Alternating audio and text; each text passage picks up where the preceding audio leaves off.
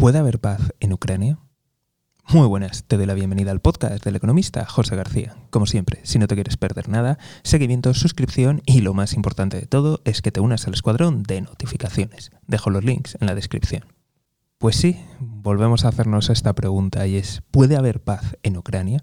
Y es que, veréis, últimamente parece que se están acercando posturas y que hay una nueva ronda de negociaciones en Turquía. De hecho, el presidente de Ucrania, Zelensky, ha dejado claro en varias entrevistas que está dispuesto a que su país, Ucrania, quede de manera neutral, es decir, que no entrará en la OTAN y por otro lado tampoco entraría en la órbita rusa. Además, también estaría dispuesto a hablar de las regiones en el Donbass y de su estatus dentro de Ucrania. Entre estas negociaciones unidas al estancamiento en la guerra, quizá, quizá y solo quizás podríamos ver que se llega a un acuerdo de paz duradero.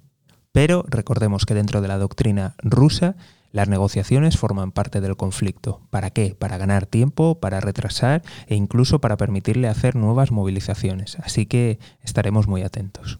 Como siempre, si no te lo quieres perder, seguimiento, suscripción y lo más importante de todo es que te unas al escuadrón de notificaciones. Dejo los links en la descripción.